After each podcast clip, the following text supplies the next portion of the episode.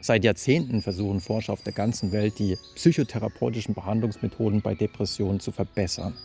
Bisher jedoch leider mit mäßigem Erfolg. Denn selbst die Standardtherapie, die als Goldstandard angesehen wird mittlerweile, die kognitive Verhaltenstherapie, hat nur eine im Durchschnitt Erfolgsquote von so circa 50 Prozent. Natürlich ist es schwankend, manchmal ist es ein bisschen weniger, manchmal ist es auch deutlich mehr, je nachdem, was für eine Versuchspersonengruppe man vor sich hat, sind die Depressionen jetzt sehr stark, wie kompetent ist der Therapeut.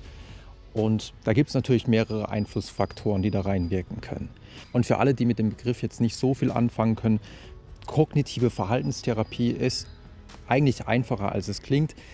Zum einen wird auf einer kognitiven, auf einer gedanklichen Ebene gearbeitet. Wenn jetzt zum Beispiel jemand den Gedanken hat, niemand mag mich, dann würde ein Therapeut das hinterfragen, wird fragen, stimmt es denn wirklich, dass sich überhaupt niemand mag?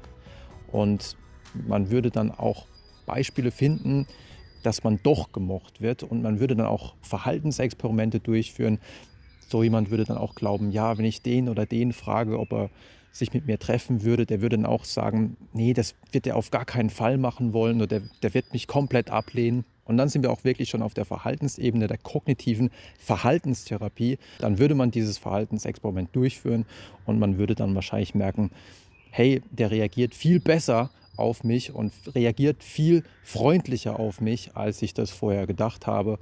Und so kann man auf diese Weise dann immer mehr Fortschritte erzielen. Aber selbst diese, wie gesagt, sehr weit verbreitete Therapieform die auch bei anderen psychischen Störungen eingesetzt wird, erfolgreich eingesetzt wird, hat bei Depressionen nicht so riesige Erfolgsquoten. Und manchmal gibt es auch ähm, erhebliche Rückfälle nach einer Behandlung.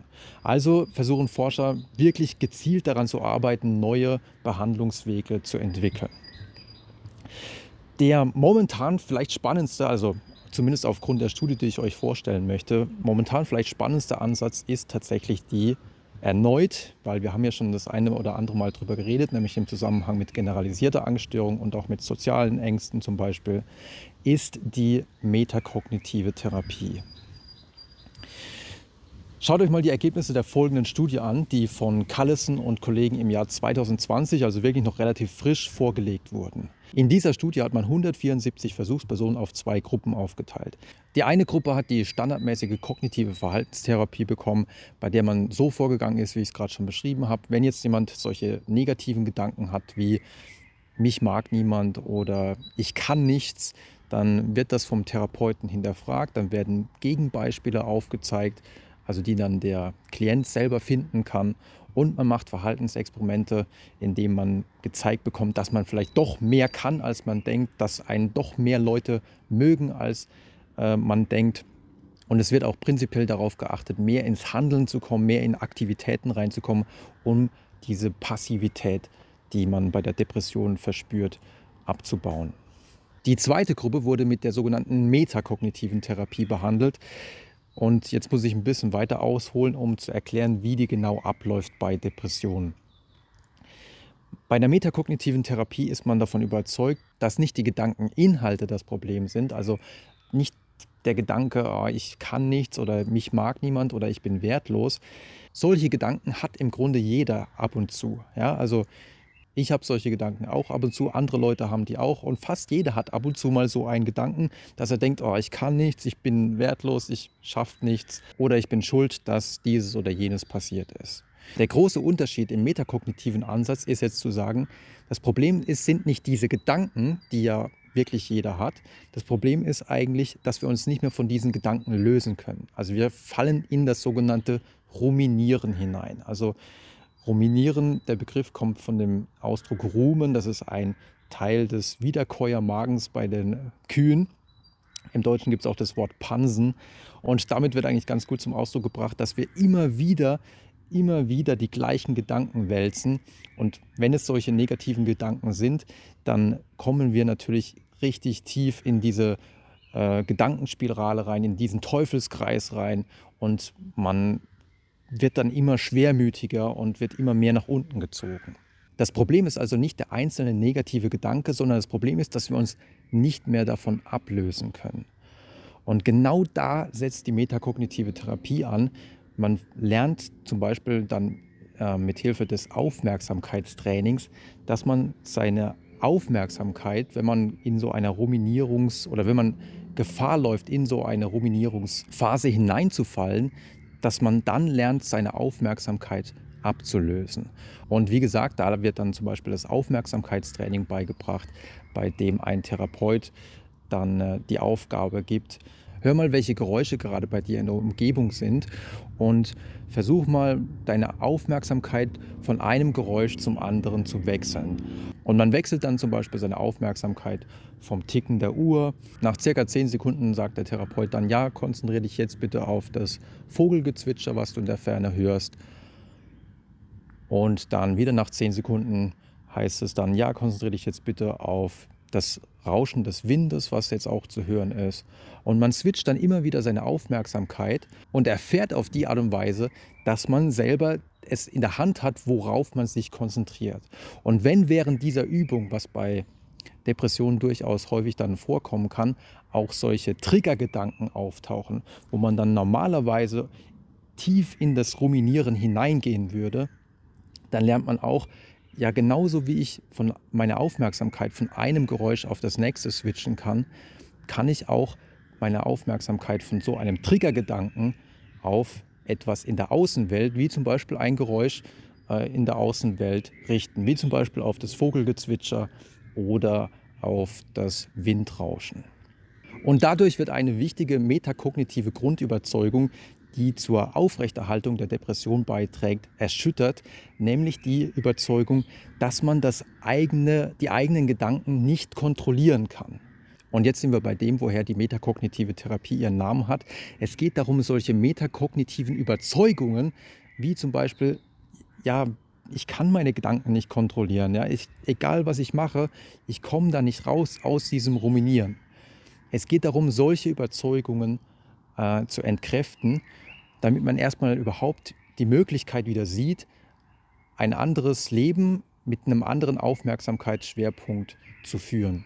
Und für viele Patienten ist das wirklich dann ein großer, ja, großer Aha-Moment, wenn sie dann merken, es gibt ja Möglichkeiten, aus dem eigenen Kopf wieder rauszukommen, wieder rauszukommen in die Außenwahrnehmung. Und dabei kann diese Aufmerksamkeits, dieses Aufmerksamkeitstraining wirklich gut helfen. Eine weitere metakognitive Überzeugung, die es gilt dann in der metakognitiven Therapie zu entkräften, ist die Überzeugung, Grübeln und Nachdenken hilft. Das ist wirklich sinnvoll, wenn ich das mache. Und wenn ihr wollt, könnt ihr jetzt mal die Frage beantworten auf einer Skala von 0 bis 100. Für wie sinnvoll erachtet ihr denn Grübeln und Nachdenken wie wichtig ist es, dass man das sehr viel macht am Tag. Und äh, vielleicht, also wenn ihr mit, ähm, wenn ihr selber vielleicht an Depressionen leidet, findet man häufig dann das Muster, dass man davon überzeugt ist, dass das wirklich wichtig ist, dass man sehr viel grübeln und nachdenken sollte.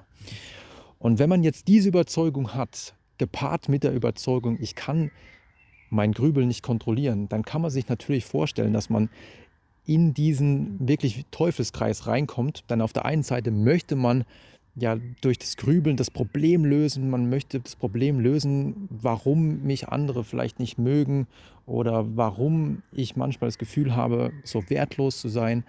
Und jetzt kann man sich die Frage stellen, also mal angenommen, ihr wärt in so einer Situation, hat euch das wirklich weitergeholfen?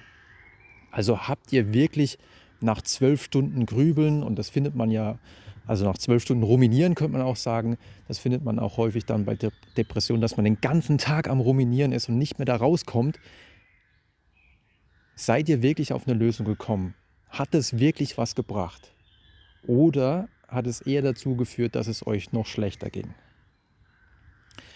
Die meisten würden wahrscheinlich sagen, wenn sie ganz ehrlich sind, eigentlich hat mir das überhaupt nicht weitergeholfen. Es wäre viel besser gewesen, wahrscheinlich mich davon abzukoppeln, von diesem äh, ständigen Ruminieren, was mich am Ende doch wieder runtergezogen hat und einfach hinauszugehen in die Welt und zu leben. Ja?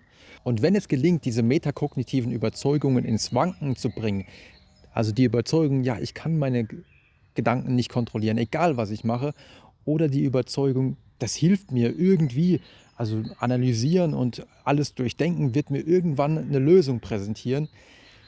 Wenn es gelingt, diese metakognitiven Gedanken zu durchbrechen, durchbricht man auch den Teufelskreis.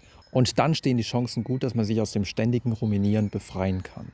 Also das sind so die wichtigsten Stellstrauben in der metakognitiven Therapie und man arbeitet dann auch viel mit Metaphern und Verhaltensexperimenten. Zum einen mit Metaphern wie zum Beispiel, ähm, dass unser, unser Geist im Grunde so wie unser Körper über enorme Selbstregulationskräfte verfügt. Also wenn wir uns zum Beispiel irgendwo ähm, verletzt haben, wenn wir eine Wunde haben am Arm, dann schafft es unser Körper auch im Laufe der Zeit, dass das verheilt. Da bildet sich eine Kruste und irgendwann sehen wir davon gar nichts mehr. Oder wenn wir uns sogar einen Knochen brechen, nach einiger Zeit verheilt das in der Regel wieder sogar sehr gut. Ja.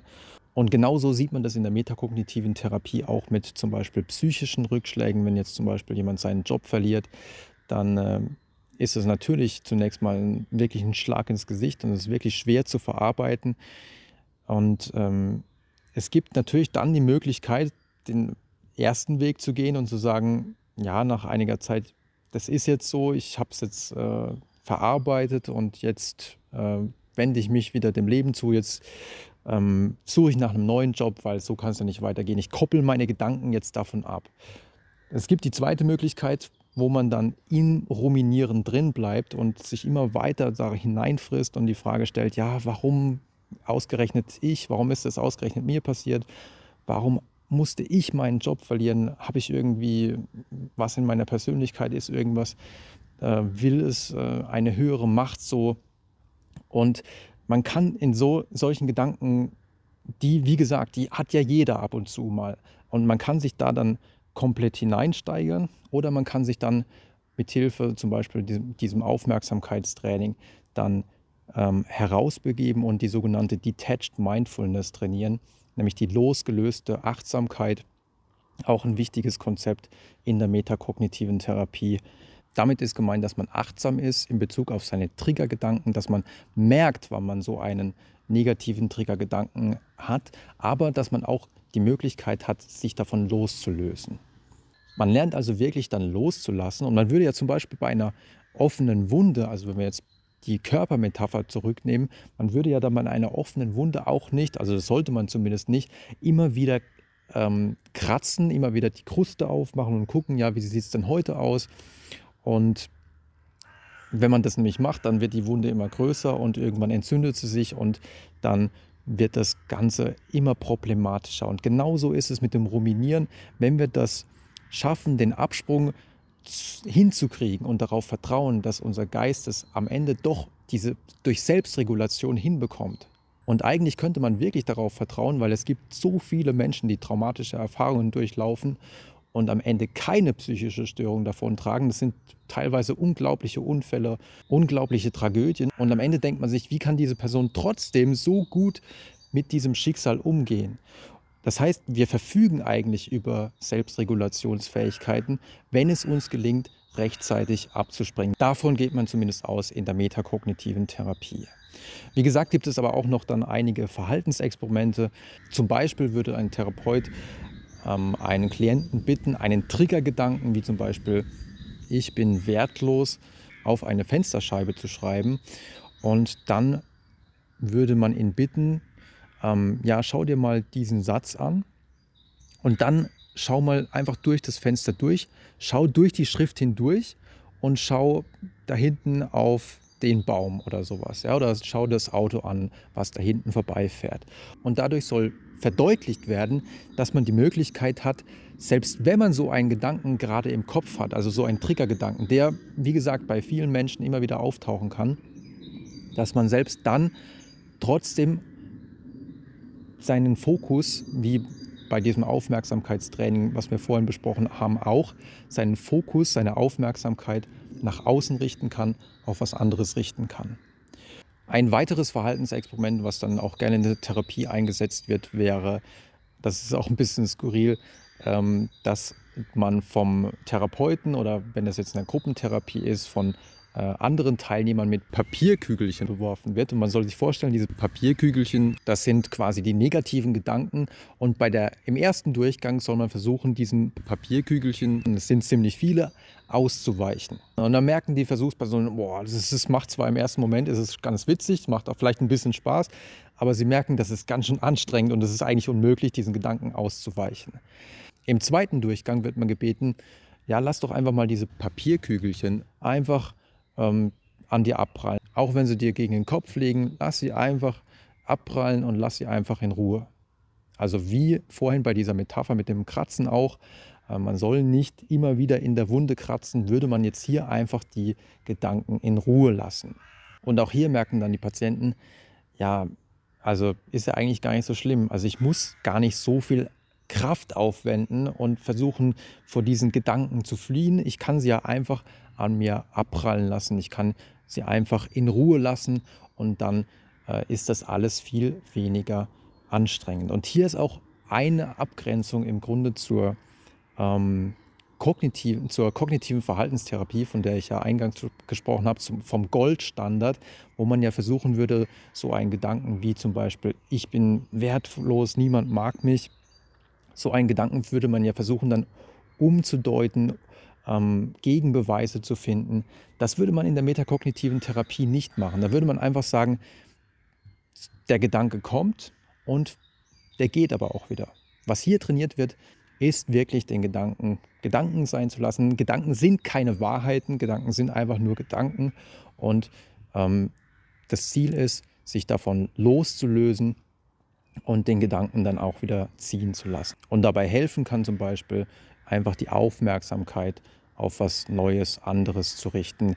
Nicht im Sinne von, ich lenke mich jetzt mit aller Gewalt ab. Ich gucke mir jetzt irgendeine Serie an, damit ich jetzt diese negativen Gedanken nicht haben muss oder ich trinke Alkohol. Das sind alles äh, aus metakognitiver Therapiesicht alles ähm, nicht konstruktive Lösungsversuche, sondern ähm, es ist eher so eine akzeptierende Haltung zu diesen Gedanken und es ist so wie bei diesem Beispiel, wo der Gedanke an der Fensterscheibe ist. Ich lasse den Gedanken da, ich bekämpfe ihn nicht, sondern ich lasse den Gedanken da, aber ich gucke einfach hinaus durch den Gedanken und gucke in die Welt und gehe mehr in die Welt hinein und versuche einfach mehr und mehr meinen Fokus darauf zu setzen. Und man wird dann merken, im der Zeit, in unserem Gehirn gibt es ja die sogenannten Gedächtnisspuren. Man wird dann merken, je seltener ich mich auf diese Gedanken einlasse, desto seltener werde ich auch von diesen Gedanken heimgesucht, denn diese Gedächtnisspuren dieser Gedanken, diese neuronalen Netzwerke, in denen diese Gedanken äh, repräsentiert sind, werden ja dann nicht mehr so stark ausgefahren. Wenn ich mich nicht jedes Mal hineinbegebe in diese Gedächtnisspuren, dann werden sie immer mehr verkümmern und ich kann mich dann auf andere Sachen und vielleicht auf die schönen Sachen des Lebens konzentrieren. Ich weiß, es ist wirklich heute sehr ausführlich und ähm, es ist aber vielleicht auch wichtig, weil es könnte sein, wenn sich die Studienergebnisse, die ich euch gleich vorstellen möchte, keine Sorge, ich komme gleich dazu, in zukünftigen Studien erhärten sollten, dann kann es gut sein, dass die metakognitive Therapie oder zumindest einige Elemente davon in Zukunft zur Standardtherapie werden könnten und ja, zumindest einige traditionelle Ansätze ersetzen könnten. Daher ist es, glaube ich, sehr sinnvoll, das mal so ausführlich darzustellen.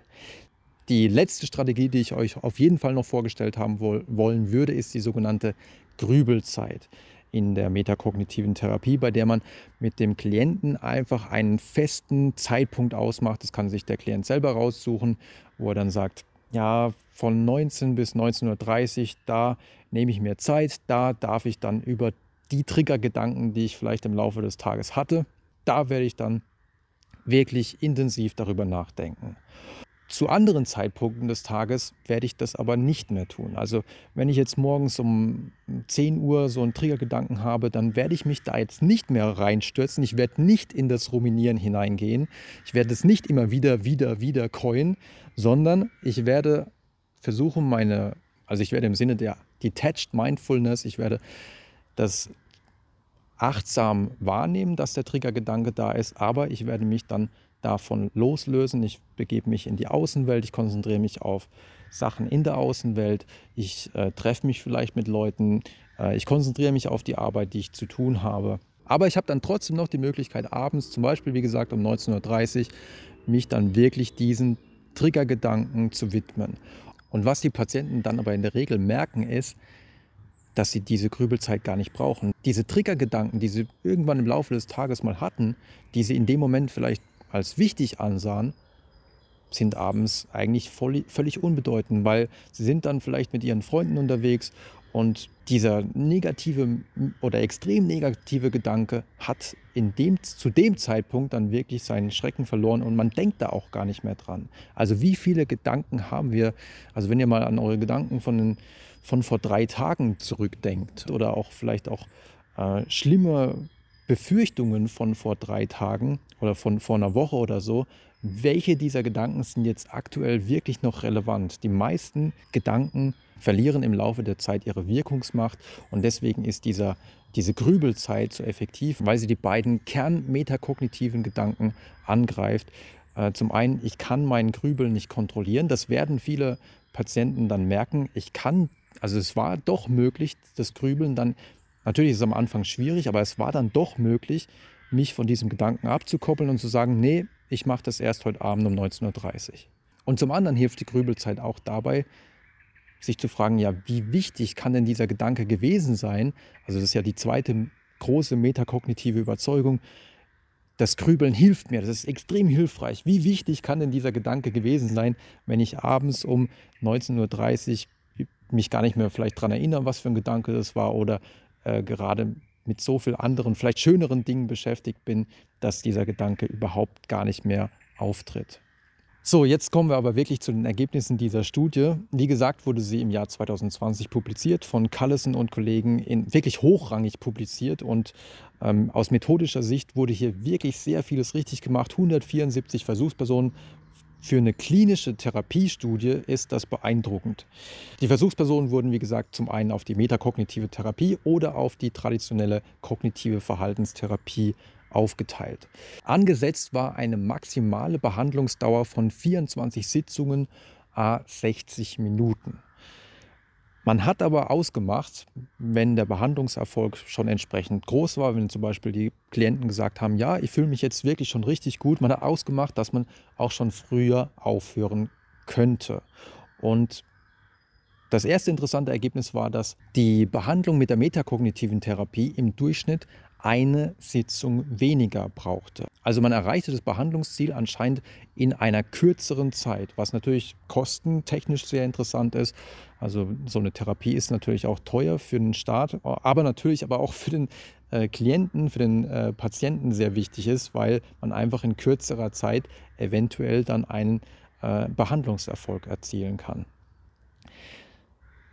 Wie groß war denn jetzt der Behandlungserfolg? Wenn man sich die sogenannten Remissionsrate anschaute, also sich die Quote anschaute an Patienten, wo man sagen würde, okay, die sind im Grunde geheilt, wo man, wobei man von Heilung in dem Zusammenhang selten reden würde, aber wenn man sich diese Remissionsrate anschaute, dann waren in der metakognitiven Therapie 74 Prozent am Ende der Therapie quasi geheilt, also waren in der Remission begriffen, hatten jetzt nicht mehr die Depression während in der kognitiven Verhaltenstherapie das nur bei 52 Prozent der Fall war. Also wirklich schon ein relativ großer Unterschied.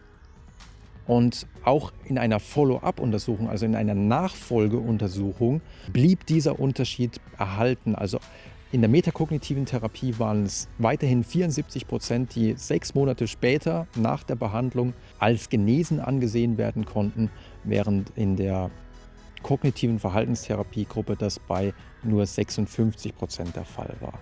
Also wir haben hier wirklich beeindruckende Ergebnisse zugunsten der metakognitiven Therapie, Ergebnisse, die man seltenst bisher in der Form gefunden hat.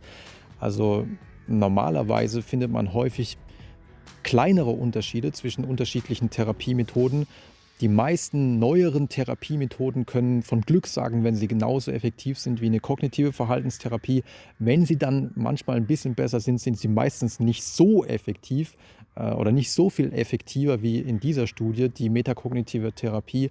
Und in der Regel sind es bei weitem nicht so gut gemachte methodische Studien, äh, mit so vielen Versuchspersonen. Also wenn man dann mal ein, eine Studie findet in Bezug auf Depression, in der irgendwas besser war wie eine kognitive Verhaltenstherapie, dann sind das häufig deutlich kleinere Stichproben und ähm, die Frage, inwieweit so etwas dann repliziert werden kann, inwieweit sowas Bestand hat, ähm, inwieweit man diesen Effekten auch glauben kann, die hängt dann häufig wie so ein Damoklesschwert über den Ergebnissen. Aber diese Ergebnisse aus dieser Studie sind wirklich beeindruckend.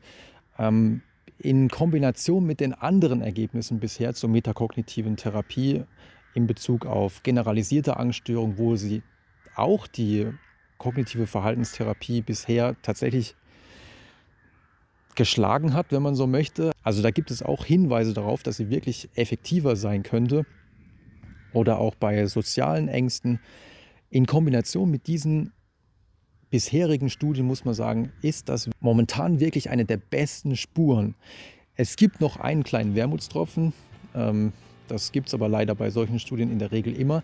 Die Studie wurde von Vertretern der metakognitiven Therapie durchgeführt. Man hat zwar sehr stark darauf geachtet, dass man hier fair vorgeht, dass man die kognitive Verhaltenstherapie so durchführt, wie man das normalerweise auch machen würde und die metakognitive Therapie so durchführt, wie man das normalerweise machen würde. Trotzdem kann man sich vorstellen, dass hier vielleicht eine gewisse zusätzliche Begeisterung für die eigene Methode einen Faktor gespielt haben könnte bei diesen Ergebnissen. Ich möchte es nicht unterstellen, aber die Autoren sagen selber, wir brauchen in Zukunft noch mehr Studien von äh, unabhängigen Instituten, in denen ähm, eben nicht die Vertreter der äh, metakognitiven Therapie die Studie durchführen, sondern unabhängige Forscher. Und sobald diese Studienergebnisse vorliegen von unabhängigen Forschern, dann werde ich euch auf jeden Fall wieder darüber berichten. Ich hoffe, ihr fandet es interessant. Ich weiß, es war deutlich länger als sonst, aber es so viele Menschen leiden weltweit an Depressionen. Wenn hier wirklich ein Durchbruch erzielt werden sollte, dann ist es das wert, auf jeden Fall darüber zu informieren und auch ausführlich darüber zu informieren. Ich bedanke mich für euer Durchhaltevermögen. Wenn ihr wollt, schaut natürlich auch gerne in die Bücher rein. Gerade in dem Angstbuch steht auch eine Menge über metakognitive Therapie. Und ansonsten sehen wir uns gerne beim nächsten Mal wieder.